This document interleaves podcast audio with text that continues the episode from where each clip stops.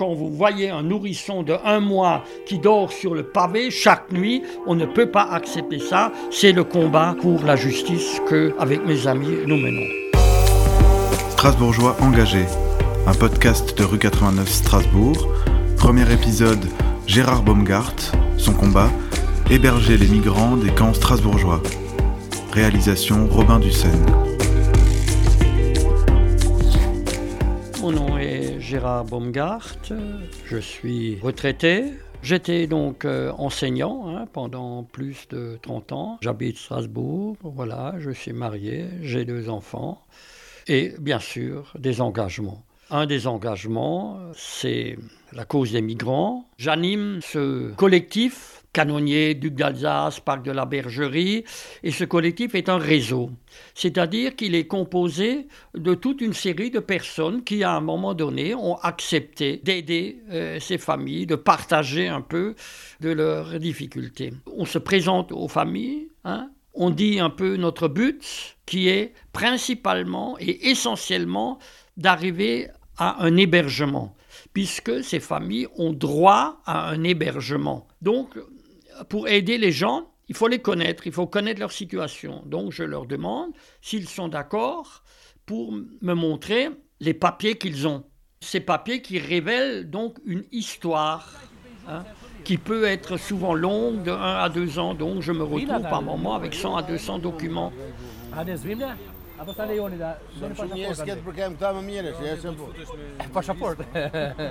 Chacun est le produit d'une éducation. Et si je regarde un peu mon passé, il est clair que mes parents, ma mère notamment, m'a donné l'exemple d'une personne solidaire tout au long de sa vie. Elle a très souvent aidé ce qu'on appelait dans le temps dans les années, on va dire 60, hein, euh, des immigrés. Elle a aidé euh, des Portugais, ensuite elle a aidé des gens venant d'Afrique du Nord. Voilà, ça c'est donc un aspect historique qui a fait que euh, j'ai vu la solidarité et j'ai souhaité continuer.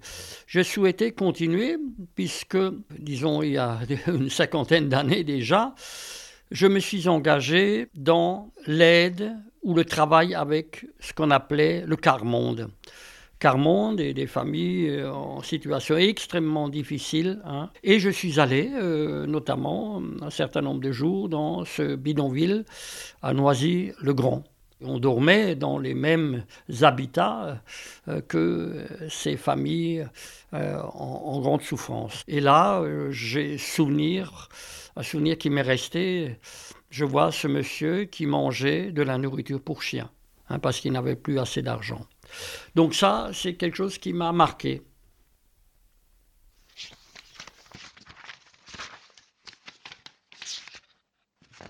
Les sciences humaines m'intéressent beaucoup. Hein. Je travaille beaucoup, effectivement, le, sujet, philo, la linguistique. Euh, euh, le droit, parce que le droit est très important. La philosophie est un autre regard sur le sens. Nous vivons tous de sens et j'ai envie de dire l'action vis-à-vis des migrants est finalement aussi une recherche de sens. La solidarité enrichit notre vie. Moi je suis croyant, je suis catholique, je n'agis pas parce que je suis catholique, j'agis parce que je me trouve en face des personnes en grande souffrance. Mais il est clair que la foi me donne ensuite, dans un second temps, une relecture de mon agir. Et ça, c'est enrichissant. La fraternité doit toujours rester présente, quels que soient les appareils politiques. Nous sommes des humains et entre humains, il est nécessaire d'avoir, disons, du respect parce qu'on ne peut pas rester indifférent. Des gens m'ont dit, bah, écoute, moi, je veux d'abord voir. J'ai emmené des gens sur le terrain et cela donne un choc psychologique euh, à certaines personnes. Hein. Mais bien sûr, d'autres, j'ai eu des réponses, j'ai eu des appels de mouvements politiques insultants, disant par exemple, ces gens-là, il faut leur mettre une corde au cou et les précipiter au fond de la mer. Incroyable. Est-ce que ce sont encore des, humains qui peuvent dire ça? Ça me touche parce que ça me blesse. Je vois en face de moi ou j'entends au téléphone des personnes qui sont enfoncées dans des points de vue que je ne peux en aucune manière partager.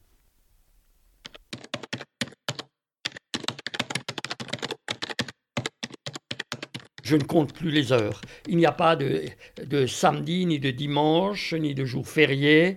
La solidarité ne peut pas être en vacances. Et qu'est-ce qu'elle en dit, votre femme?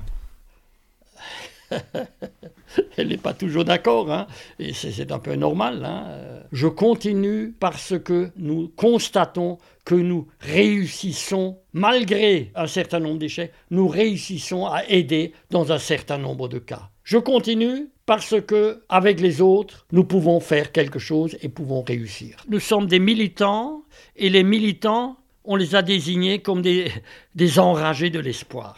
Tant qu'il y a une toute petite chance, on se bat.